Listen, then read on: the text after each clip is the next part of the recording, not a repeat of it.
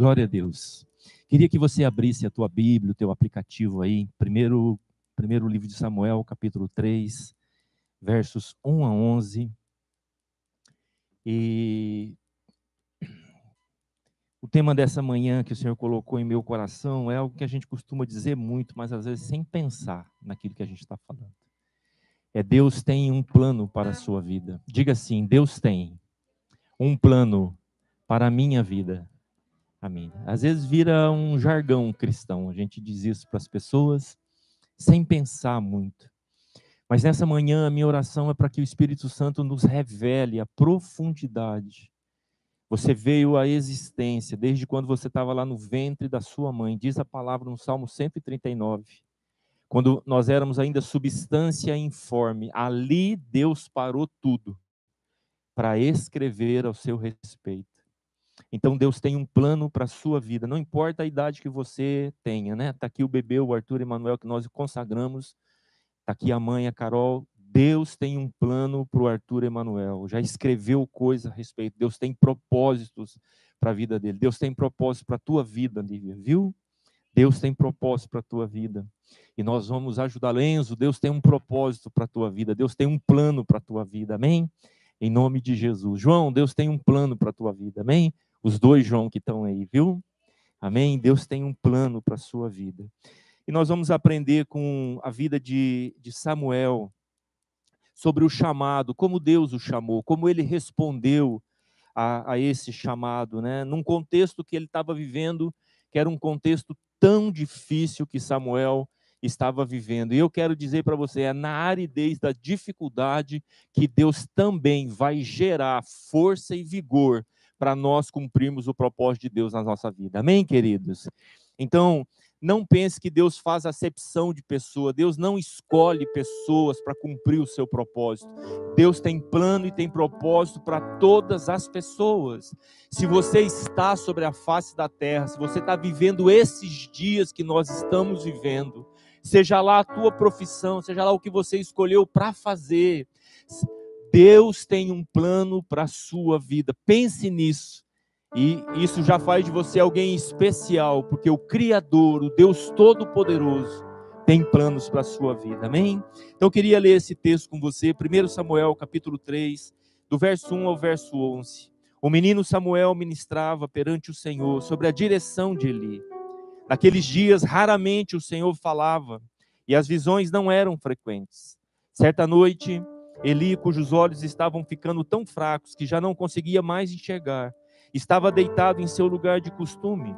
A lâmpada de Deus ainda não havia se apagado e Samuel estava deitado no santuário do Senhor, onde se encontrava a arca de Deus.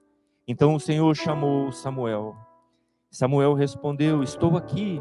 E correu até Eli e disse: Estou aqui, o Senhor me chamou. Eli, porém, disse: Não chamei, volte a deitar-se. Então ele foi e se deitou. De novo o Senhor o chamou: Samuel. E Samuel se levantou e foi até Eli e disse: Estou aqui, o Senhor me chamou. Disse: Meu filho, não o chamei, volte e deite-se. Ora, Samuel ainda não conhecia o Senhor, a palavra do Senhor ainda não lhe havia sido revelada. O Senhor chamou Samuel pela terceira vez. E ele se levantou e foi até Eli e disse: Estou aqui, o Senhor me chamou. Então Eli percebeu que o Senhor estava chamando o menino e lhe disse: Vá e deite-se. Se ele chamá-lo, diga: Fala, Senhor, pois o teu servo está ouvindo. Então Samuel foi se deitar. O Senhor voltou a chamá-lo como nas outras vezes: Samuel, Samuel. Então Samuel disse: Fala, pois o teu servo está ouvindo. E o Senhor disse a Samuel: Vou realizar em Israel algo que fará tinir os ouvidos de todos os que ficarem sabendo. Aleluia até aqui. Samuel vivia, amados, um contexto muito difícil. Diz a, a, narrativa, a introdução do livro de Samuel, que as visões eram, eram raras naquele tempo. Visão, na verdade, fala de profecia. Naquela época, os profetas de Deus eram chamados de videntes. Então havia pouca profecia, não havia palavra da parte do Senhor, não havia manifestação da parte do Senhor. O contexto de Samuel é um contexto de falta de perspectiva. Eli, né, os filhos de Eli, o sacerdote, não queriam saber de Deus. Então você tem ideia de alguém que representava o próprio Deus, que o sacerdote era aquele que ouvia de Deus para transmitir o povo, e ele já estava envelhecido, e os seus filhos, que era a garantia dessa comunicação com Deus, não queriam saber de Deus. É o que diz lá em 1 Samuel 2,12, se referindo aos filhos de Eli, dizendo: Eram, porém, os filhos de Eli, filhos de Belial, e não se importavam com o Senhor.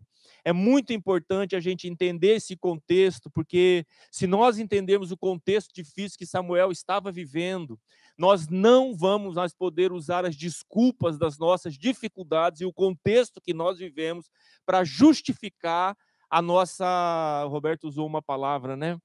É, na hora de falar da, das escolhas que a gente faz, né? Que a gente acaba negligenciando algumas coisas. Então, nós não podemos usar as desculpas dos momentos que nós estamos vivendo para negligenciar o chamado de Deus para as nossas vidas. Amém. Querem ser liberados, é isso? Hã? Não? Agora não. Amém. Obrigado, Gi. Então, não importa o contexto, né? Deus tem um plano para a sua vida. Você pode dizer isso? Deus tem um plano para a minha vida? Agora, se falar com fé, diga: Deus tem um plano para a minha vida. Amém? Porque ele tem de fato, ele tem um plano. Então, o primeiro, primeiro capítulo aí de 1 Samuel nos fala sobre como Samuel foi concebido, gerado. Conta a história de um casal. Ele se chamava Eucana e ela Ana. Ele, ele, esse homem tinha duas esposas. Naquela época era permitido esse contexto. E a outra mulher se chamava Penina. A história nos conta que Ana não conseguia engravidar e Penina tinha, tinha filhos. Todos os anos eles saíam do lugar onde eles moravam e eles iam para Siló, onde estava o tabernáculo do Senhor, onde estava a tenda, a tenda do Senhor para adorar o Senhor. E diz que naquele lugar de adoração Ana chorava profundamente porque desejava ter filhos e Penina, a outra mulher que tinha filhos, zombava dela falava dela constantemente. Havia um desejo profundo no coração de Ana de ser mãe. E a palavra nos mostra, nos mostra não somente as lágrimas, mas também a oração sincera que Ana, que Ana fez. 1 Samuel capítulo 1, verso 11. A oração que Ana fez é muito conhecida todas as vezes que nós vamos falar de oração, essa passagem é citada, porque fala de uma oração que busca lá do mais profundo do seu coração. E eu acho tão interessante é, que Ana entendia o seu propósito, que a maternidade não era apenas para ter para si, para colocar fim na zombaria, na, na gozação da outra esposa que tinha filhos. Não. Tanto é que a oração de Ana diz assim: se o Senhor me conceder esta bênção, eu vou consagrar este menino ao Senhor. Então não era para ela. Havia um propósito de gerar algo para o Senhor. E diz o texto no versículo 1 do, é, 11 do capítulo 1: E fez um voto, dizendo: Ó Senhor dos exércitos, se tu me deres atenção à humilhação de tua serva, te lembrares de mim, e não te esqueceres da tua serva, mas lhe deres um filho, então eu o dedicarei ao Senhor por todos os dias de sua vida, e o seu cabelo e a sua barba nunca serão cortados. Havia um voto naquela época que era o voto do Nazireu, né? Não sei se foi integral aqui sobre a vida do Samuel, mas pelo menos um compromisso parcial que Ana fez um voto dizendo: Olha, eu não tenho nada, mas se o Senhor me conceder aquilo que o Senhor me conceder, eu vou consagrar ao Senhor. E aqui eu quero dar uma chave para a sua vida em busca do, do, do propósito dele para você. Todo grande projeto de Deus deve ser gerado em oração. Você pode dizer amém isso? Não existe projeto de Deus sem, sem oração. Agora é importante porque Ana está clamando por uma gravidez. Isso fala de, de gerar alguma coisa em Deus. As mulheres sabem bem, né? E os maridos que, que é, também sabem que acompanham suas mulheres. Gerar envolve dores, gerar envolve desconfortos, gerar envolve insegurança, medo muitas vezes, ainda mais nos dias que nós estamos vivendo na gravidez, né, as incertezas que a gente passa, mas o final de todo o processo de gerar é uma vida que traz alegria para aquele que gera. Amém, queridos? Né? Havia uma propaganda dizendo assim, né, sobre uma mãe que estava grávida, dizendo assim: quando ele nascer, você não vai dormir mais, você já não vai mais comer na hora certa. E colocava um monte de, de aspecto que as mães iam perder e os pais também com o nascimento do filho. Mas o final era assim: mesmo assim, você vai ser doido por ele. Amém? Este é o grande amor de Deus e este é uma figura do projeto, do projeto e do propósito de Deus para a nossa vida. Muito bem, Eli então vê a aflição de Ana. Ela está ali no templo orando e ele está ali como, como sacerdote. E ele confunde a oração de Ana com, com embriaguez. Achava que pelo fato dela estar tá orando, meio que murmurando, meio que chorando, meio que lamuriando, Eli diz assim: mulher, essa hora do dia você já está já está embriagada? E aqui vai outra chave para as nossas vidas. Projetos e propósitos de Deus viram realidade quando estamos como que embriagados por Ele, completamente dominados pelo, pelo projeto, pelo propósito de Deus em nossas, em nossas vidas. Sabe o que é?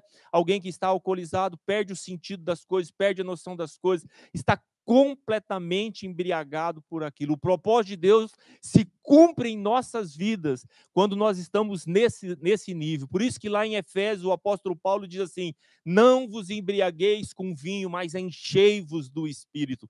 É disso que Deus está falando, é deste propósito que ele está falando, de um nível de embriaguez com o Espírito Santo que ele passa a reger e nos conduzir na direção dos propósitos de Deus para as nossas vidas. Bom, Ana faz a sua oração, então ele diz: Você está bêbado a essa hora do dia? Ele diz: Não, meu senhor, não estou bêbado, eu estou aqui derramando a minha, a minha alma. E o sacerdote ali, ele dá uma palavra, fala: Pode ir embora, o senhor vai conceder o seu desejo. Ela volta para sua casa, nos conta a palavra que ela tem um momento de intimidade com seu marido, e ali começa a ser gerado Samuel. Ela engravida deste bebê que seria então que nasceria o profeta Samuel. Ela faz uma promessa dizendo que se gerado fosse e nascesse, ela consagraria ao Senhor. Pois bem, nasceu e agora o marido dela diz: Eu estou indo para Siló, vamos levar o menino? Ele diz: Não. Quando ele desmamar, eu vou levar ele e vou deixar ele no tempo consagrando ao Senhor.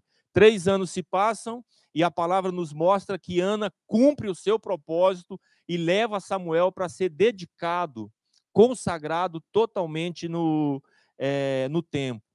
E interessante, ela deixa o menino lá com três anos. Não sei se alguma mãe aqui hoje teria coragem de deixar o seu filho num, numa escola para ir ver ele de ano em ano, né? Com três anos de idade. Mas foi o que Ana fez com Samuel. Deixou ele para ser educado nos princípios da palavra, para viver a vida do, é, do templo, consagrando ele ao Senhor.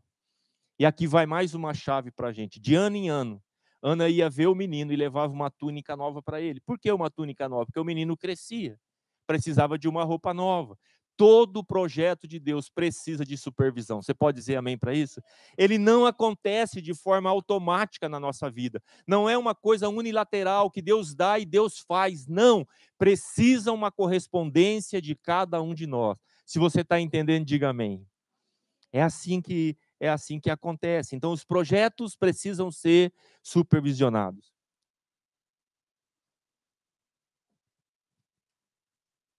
Quem era Eli? O sacerdote.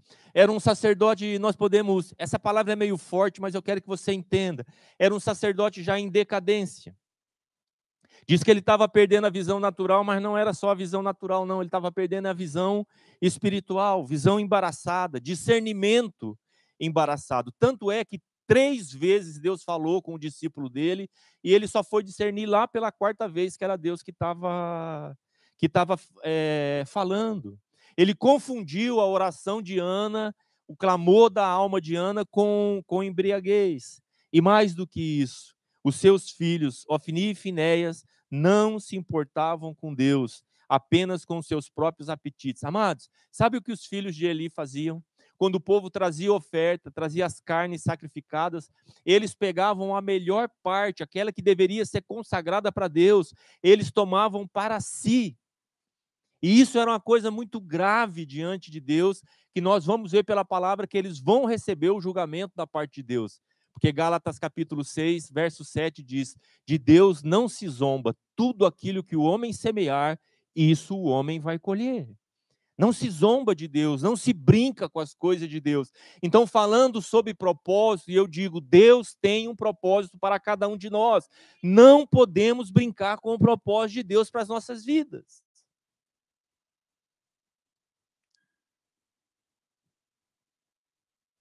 A palavra nos mostra que Deus nunca é pego de surpresa. Preste atenção no que eu vou lhe dizer.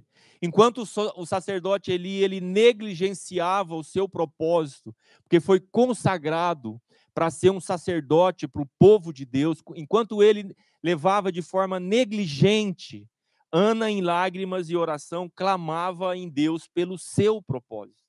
Então, um está negligenciando, levando as coisas do jeito que dá para levar, pouca visão, pouca palavra de Deus, mais uma vida religiosa, e ali está uma mulher clamando para poder ser mãe. Olha que coisa interessante, no clamor de Ana, na dificuldade da gravidez, ela acaba consagrando Samuel ao Senhor.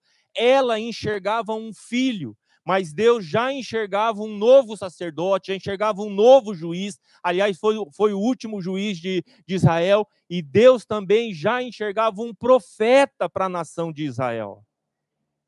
Isso é maravilhoso. Deus nunca é pego de surpresa. Enquanto um está negligenciando e parece que vai acabar, Deus já está providenciando um novo útero para que o seu propósito venha à luz. Daí a importância de estarmos atentos àquilo que Deus quer fazer através das nossas vidas. Amém, queridos? Então diga assim para a pessoa que está ao seu lado: Deus tem um plano para a sua vida. Amém? O nosso Deus é o Senhor da história. Nós podemos ver as suas mãos em todos os lugares, em todas as coisas e sobre todas as vidas. O Salmo 19, verso 1 a 4 diz assim: Os céus proclamam a glória de Deus e o firmamento anuncia as obras das suas mãos. Um dia discursa a outro dia, e uma noite revela conhecimento a outra noite. Não há linguagem, nem há palavras, e deles não se ouve nenhum som. No entanto, por toda a terra se faz ouvir a sua voz e as suas palavras até os confins do mundo. O nosso Deus é o Senhor da história. Os homens passam, mas a palavra do Senhor e o Senhor da palavra permanece para sempre. Amém, amados? Ele sempre está no controle. Quem Samuel se tornou? Se tornou o último juiz e o primeiro grande profeta de Israel. Foi também sacerdote no lugar de Eli, como eu disse. Né? E a função do sacerdote não era uma função fácil, porque ele tinha que ouvir de Deus e até pronunciar palavras sobre aqueles que eram autoridade e tinham poder para tirar a própria vida dele. Ele ouvia de Deus e era aquele que ia transmitir as verdades, a verdade de Deus. O que nós podemos então aprender com toda essa história do chamado de Samuel que eu acabei de contar aqui, resumindo para você uma vida toda em alguns em alguns minutos. Primeira coisa que nós aprendemos aqui, que o propósito de Deus deve ser gerado em oração, como eu disse. Diga comigo assim: o propósito de Deus deve ser gerado em oração. Amém? Efésios 3:20 diz que Deus faz sempre infinitamente mais do que tudo aquilo que nós podemos pedir ou pensar. Lembra, o infinitamente mais de Deus alcança não somente aquilo que se estabelece aqui, mas Deus ele alcança também inclusive os nossos pensamentos, os nossos pensamentos. Então Ana queria um filho, Deus já enxergava o juiz e o grande sacerdote e o profeta que seria gerado no ventre no ventre daquela mulher. Qual é a importância da oração com relação aos propósitos de Deus? A oração alinha os nossos sonhos aos planos e vontade de Deus. A oração do Pai Nosso, né, de alinhamento à oração do Pai Nosso. Quando ele diz assim: Senhor, seja feita a tua vontade aqui na terra como ela já é aonde? A oração do Pai Nosso traz a vontade de Deus do céu aqui para a terra. Deus tem uma vontade para a sua vida. Qual que é o grande propósito? Encontrar qual é a vontade de Deus que já está nos céus e estabelecer ela aqui sobre as nossas vidas na face da terra. Ontem nós estávamos conversando aqui num grupo, Deus Deles, Eduardo, e nós estávamos falando sobre aquela provérbio ímpio tem os seus dias abreviados. Me chamou a atenção essa, essa expressão. Deus nos criou para viver uma quantidade de dias. Aquele que serve a Deus e teme a Deus vai cumprir todos os seus dias e vai cumprir o propósito de Deus para a sua vida, aquilo para que Deus o programou. Então, Deus pode ter programado para viver 40 anos, vai viver 40 anos e vai cumprir o propósito de Deus em 40 anos. Deus pode ter te programado para viver 120 anos. Tomara que você aguente, mas você vai cumprir o propósito de Deus em 120 anos. Amém? Mas o ímpio, diz a palavra, tem os seus dias abreviados. Ou seja, Deus planejou algo e esse tempo foi abreviado por falta de temor ao Senhor. A oração vai alinhando o nosso coração e a nossa vida aos propósitos de Deus. Amém, amados?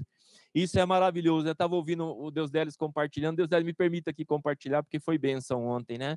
Ele dizendo, pastor, não me vejo, né? Já disseram que eu ia ser pastor, não me vejo. Eu, eu, sou um empresário, mas a minha empresa é como se fosse a igreja. A palavra é ministrada, o amor é compartilhado, né? Verdade são ditas naquele lugar. Eu digo, como você se sente? Eu me sinto pleno, eu me sinto bem, eu me sinto à vontade, eu me sinto fluindo. Este é o propósito de Deus. Então, quando a gente encontra o propósito de Deus, as coisas se tornam mais leves na nossa vida. Então, não importa se você é engenheiro, dentista, mecânico, gari, não importa o que você está fazendo hoje, Deus tem um plano para a sua vida. Aleluia. E ele é gerado em oração. Amém, amados? A oração traz a vontade de Deus que está no céu aqui para a terra. A segunda coisa que aprendemos, sempre haverá obstáculos para alcançar o nosso propósito. Sempre haverá uma resistência. O apóstolo Paulo diz lá em Filipenses capítulo 3, né? Esquecendo-me das coisas que para trás ficam, eu prossigo para o alvo. Presta atenção nisso, ele diz: eu prossigo para o alvo. Se fosse fácil, ele escreveria: eu deslizo, eu escorrego para o alvo. Mas não é assim, ele diz: eu prossigo. Ir de encontro ao plano, à vontade de Deus pressupõe resistências. Haverá sempre uma voz dizendo: volte a dormir. Foi isso que aconteceu com Samuel. Quando Deus chama Samuel, presta atenção nisso. E ele vai até Eli, tem uma voz dizendo assim: volte a dormir. Sabe o que é volte a dormir? É uma voz maligna dizendo assim: não vai acontecer nada de novo em sua vida nada vai mudar. Deus tem plano para todo mundo, mas não tem para você. Deus se esqueceu de você. O tempo está passando e nada acontece. Isso é uma mentira do diabo. Deus tem plano para a sua vida. Amém, amados? Então, essa voz, volte a dormir, é, é dizer que não há nada de novo. Nós precisamos afinar os nossos ouvidos para ouvir os sussurros de Deus para nós. Marcelo, Deus tem um plano para a sua vida. Deus tem coisas novas para a sua vida. Em nome de Jesus, amém? E na medida que você alinha a sua vida aos propósitos do Senhor, esses propósitos vão ser revelados a você. Amém? Sabe o que diz a palavra? Agrada-te do Senhor e Ele satisfará os desejos do teu coração. Quando nós estamos perfeitamente alinhados com Deus, até os desejos do nosso coração Ele consente. Oh, glória a Deus. Eu queria muito ser avô e ainda com saúde. Deus nos deu esse presente. Aleluia. Agora só precisa ir lá ver ela, né? Já já nós estaremos lá. Sempre haverá obstáculos para alcançar o nosso propósito. Não aceite a voz que diz para você: volte a dormir. Não, desperta desse sono que Deus tem coisas novas para você. A terceira coisa que aprendemos: Deus tem propostas diferentes para cada um de nós, mas tem propósito para todos nós. Deus tem propostas diferentes, mas tem propósito para todos nós. Ele vai nos usar de forma diferente. Nem todos serão chamados para ser um pastor de tempo integral, mas todos serão chamados para exercer o ministério pastoral de alguma forma onde você está.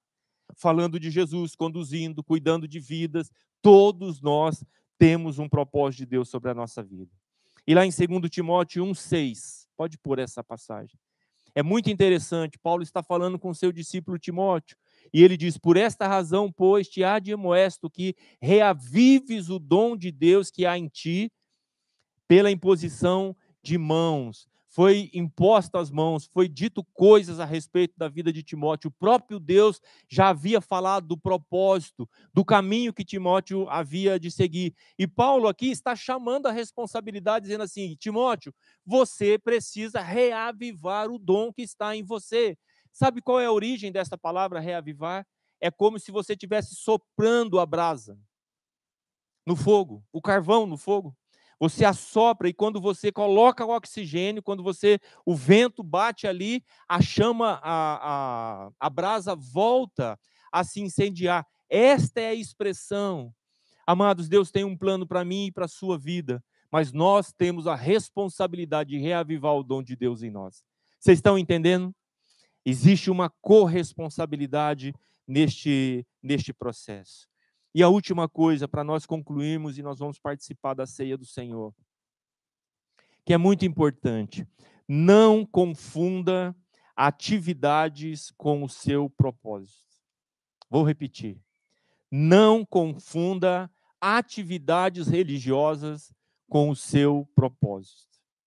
Samuel, ele ouviu a voz de Deus três vezes, mas ele não discerniu que era a voz de Deus.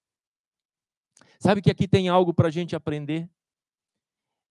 Samuel sabia tudo do templo. Ele foi levado lá com três anos para aprender tudo. Ele sabia o funcionamento do templo, ele sabia a hora que abria o templo, ele sabia fechar o templo. Aliás, uma das primeiras funções de Samuel no templo, quando ele amadureceu como homem, ele era porteiro do templo. Sabe o que o porteiro fazia? Impedia que as impurezas entrassem no templo. O propósito de Deus se cumpre em nossa vida quando nós também paramos de impedir que impurezas entrem na nossa vida.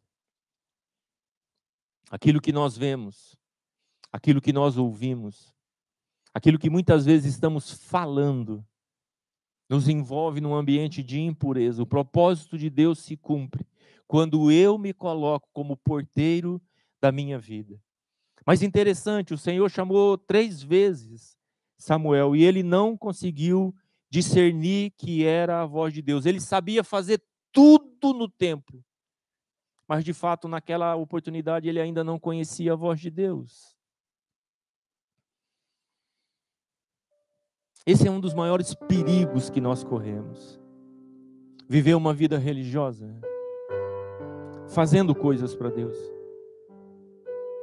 até servindo na igreja, cantando, pregando, trabalhando na diaconia, dizimando fielmente, ofertando. Nós aprendemos a fazer, a ter práticas é, é, religiosas. E isso pode ser, na verdade, uma prisão para a gente.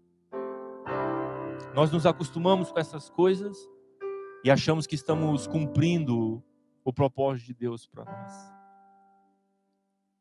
Essas coisas são muito importantes, mas elas só têm sentido quando eu aprendo a discernir o que Deus está falando comigo.